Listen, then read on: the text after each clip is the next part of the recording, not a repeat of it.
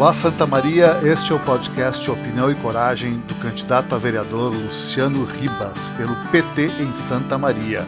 O tema de hoje é mobilidade urbana e Luciano conversa com o vereador em segundo mandato em Porto Alegre, Marcelo Garbosa. Confere aí esse bate-papo legal. Marcelo, a tua atuação política se formou por meio da tua família e do movimento estudantil. Essas duas influências certamente contribuíram para o teu ativismo em torno das questões sobre mobilidade urbana e educação ambiental. Como é que tu vê a possibilidade de formação consciente para os jovens de hoje, considerando a nossa realidade? Oi, Luciano. Então, uma boa pergunta, né? Porque a gente é resultado do, de uma caminhada, né? Ninguém se torna ativista político, social ou algo assim do, de uma hora para outra, né? E com certeza isso tem muito a ver com a formação, com a família, com uma, às vezes não a família, mas uma pessoa de referência, né? um professor, uma professora, que vai te guiando, vai cuidando de ti, vai te dando as dicas, né? Tudo isso vai, vai fazendo com que você vai fazendo suas escolhas na vida, né? E a formação consciente, né? Eh, eu acho que ela passa muito por isso, né? Então esse é o nosso papel de adultos, né? De quem hoje está, é, digamos assim, no comando da sociedade, ocupando lugares estratégicos, né? De ser exemplo para essa, essa geração, né? Que é uma geração muito uh, já nascida, envolvida, né? Por essa comunicação muito rápida, né? Uma, uma, uma geração muito do imediato, né? Tudo está à distância de um toque, né? De um toque na tela, de uma então, e a vida, na verdade, as construções se fazem de forma mais sistemática, mais eh, às vezes demorada, né? Então, ter essa paciência histórica, né? E saber que o tempo, às vezes, precisa dar tempo ao tempo para as coisas acontecerem, ao mesmo tempo não desistir, né? Das lutas, eu acho que tudo isso faz parte. Então, nosso exemplo, né? Nossa, nossa atuação hoje, que estamos à frente aí, digamos assim, com essa idade aí de que já passou por um processo de formação e hoje está né, né, ocupando espaços de destaque, de visíveis, né? Nós temos um grande exemplo para dar e esse exemplo, com certeza, como diz aquela frase, né? Um exemplo, uma atitude vale mais que mil palavras. Acho que é por aí. Vote Luciano Ribas, vote 13605. A implantação da mobilidade consciente e humanizada, onde as cidades sirvam as pessoas e não os carros, requer mudança cultural, mudança de comportamento. Como tu vê a perspectiva de futuro para cidades como Porto Alegre, Santa Maria, para o Rio Grande do Sul e até para o Brasil inteiro nesse sentido? Sim, a mobilidade urbana ela é uma questão chave, né? Por quê? Simplesmente porque a maioria, não vou dizer todas, né? Porque muitas pessoas estão imóveis nas suas casas, né? Por conta de dificuldade de locomoção, questões econômicas, doenças, enfim. Mas de fato, todos nós em algum momento precisamos sair de casa, nos movimentar né, no dia a dia. E isso faz com que um conceito que eu costumo dizer de mobilidade urbana justa seja tenha que ser melhor uh, explorado, melhor enfrentado. Ou seja, hoje há uma redistribuição injusta. Eu gosto de usar essa palavra, ela é um pouco forte, né?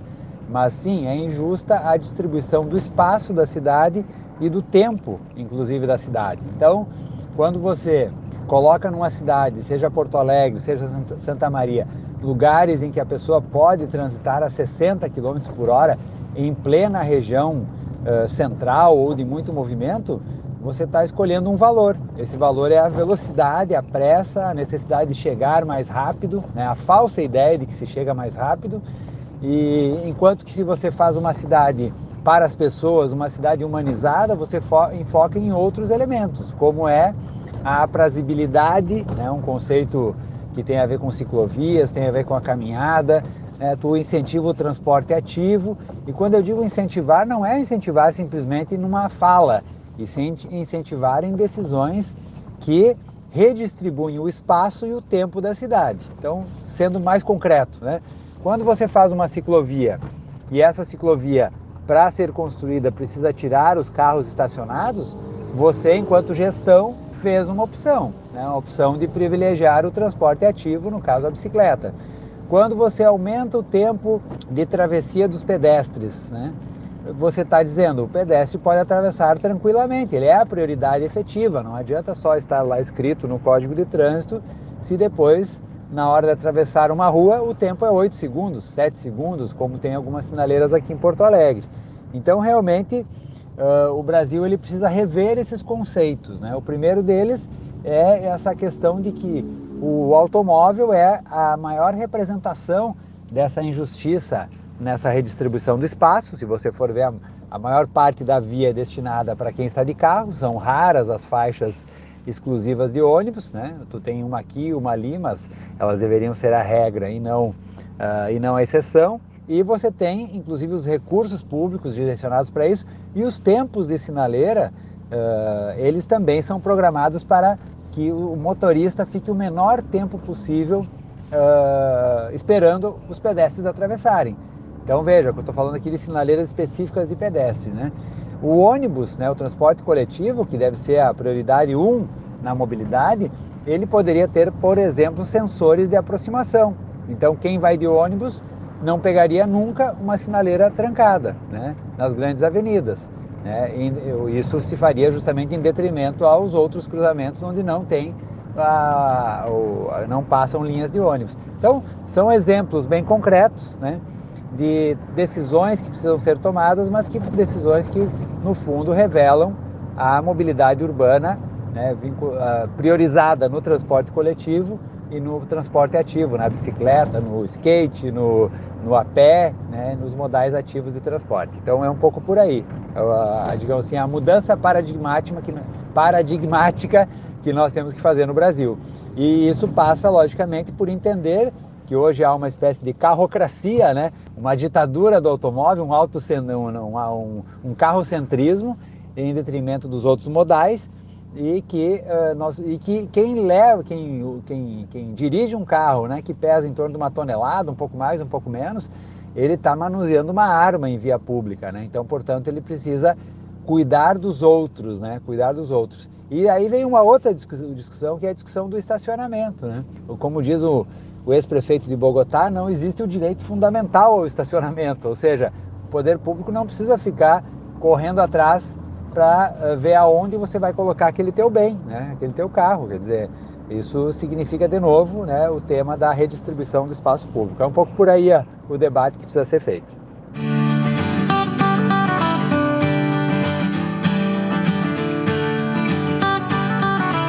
Vote Luciano Ribas 13605. Opinião e coragem. Resistência contra o obscurantismo. Para Santa Maria mudar, Vote Luciano Ribas 13605. Em quanto tempo tu acredita que o Brasil poderá ser considerado um país sustentável e com uma mobilidade minimamente consciente? Bom, questão do tempo, né? Questão do tempo, eu te diria o seguinte, né, Luciano? Uh, o tempo depende muito de gestões, né? Do, do, do acúmulo que se tem nesse avanço civilizatório. A gente já viu verdadeiras transformações em algumas cidades do mundo afora. Brasília foi um exemplo, né? Brasília hoje é a sinaleira de pedestre. Não que o trânsito seja uma, a mobilidade seja uma maravilha, muito pelo contrário, mas pelo menos na faixa de travessia do pedestre se respeita o pedestre. É incrível, né? Mas isso foi fruto de muita campanha educativa, muita multa, né? Nas gestões lá dos anos 90 e que tornaram Brasília esse lugar exemplar na faixa de pedestre. Infelizmente é só na faixa. Gramado, né, aqui na nossa, na nossa Serra Gaúcha, também é um exemplo em que as pessoas parece que entram ali e relaxam um pouco, respeitam um pouco. Claro, é uma cidade turística, tem toda aquela estrutura né, que te convida a andar devagar e tal, naquelas ruas centrais, mas enfim, se respeita o pedestre ali também. Então, veja como o ser humano ele se adapta muito rápido às coisas boas, às coisas ruins, né?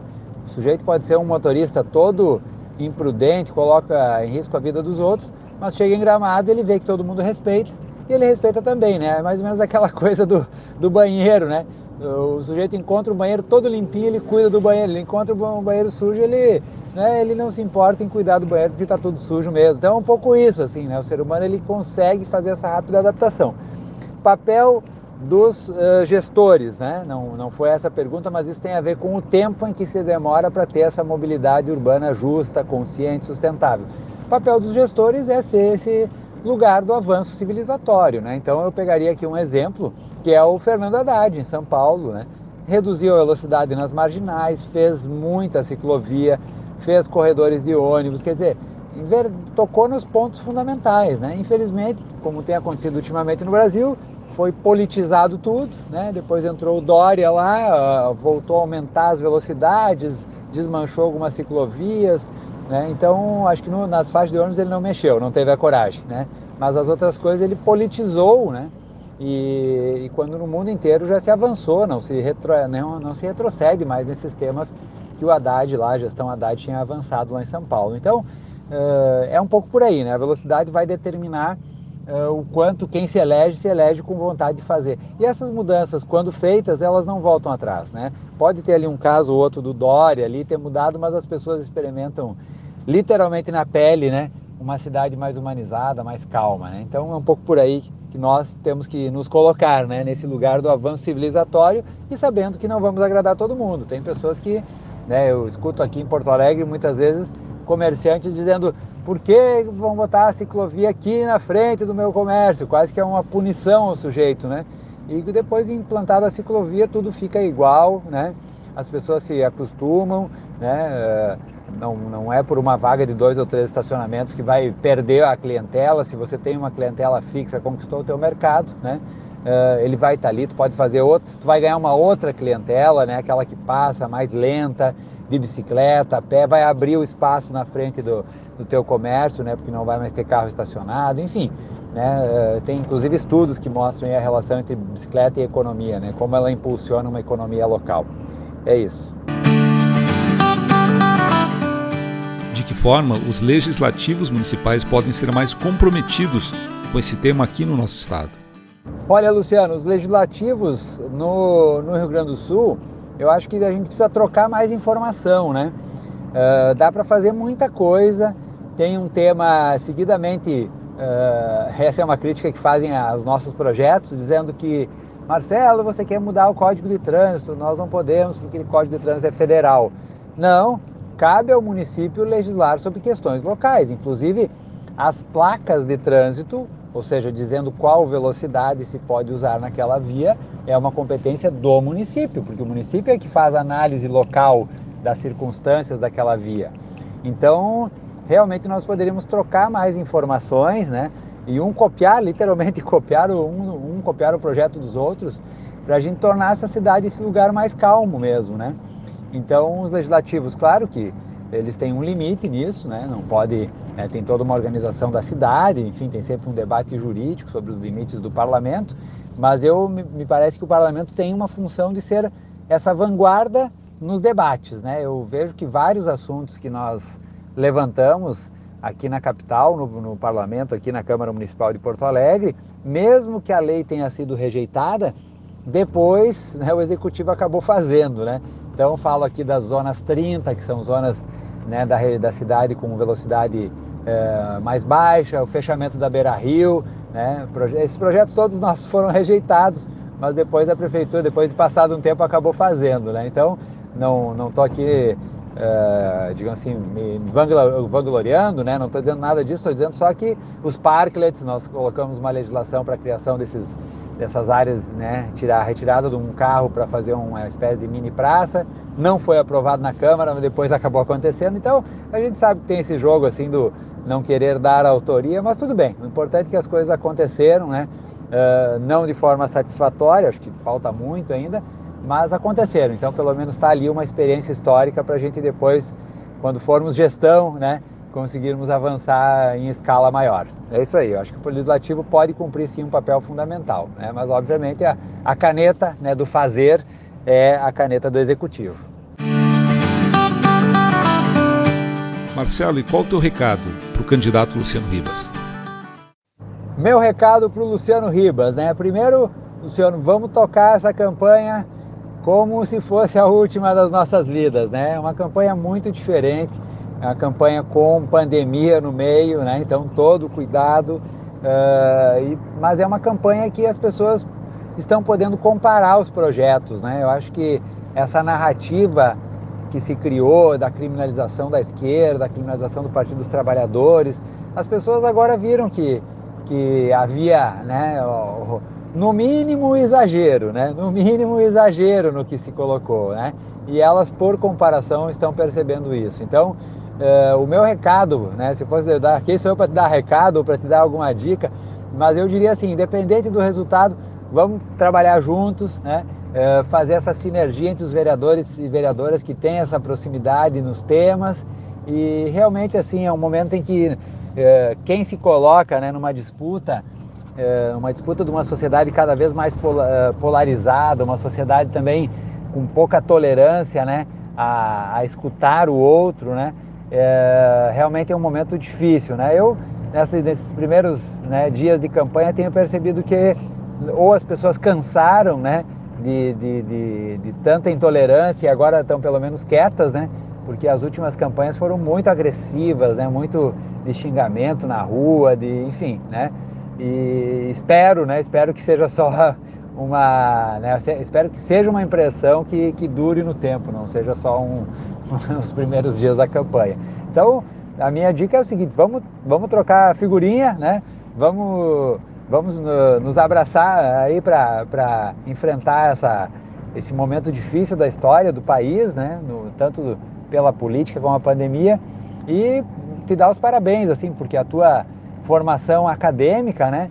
Que poderia ser um lugar que você poderia se manter, digamos assim, uh, num pedestalzinho, né? Eu tô aqui com meu conhecimento, tenho formação. Não, tu coloca ele à disposição, tu está aberto para ouvir e a construção do conhecimento você sabe bem que ela se faz por aí, né? Então essa tua prática de ouvir a todos e todas e construindo junto, né? Não é construir para as pessoas, é construir com, né? Uh, ela faz toda a diferença. Então não, não, vou, não vou dar dica nenhuma, só estou reforçando aqui a nossa parceria de agora e do futuro. Estou à disposição para o que puder contribuir. Grande abraço para ti, boa campanha aí e realmente Santa Maria merece um mandato qualificado, como certamente você fará. Grande abraço e vamos à luta! Esse foi o podcast Opinião e Coragem do candidato a vereador Luciano Ribas, 13605.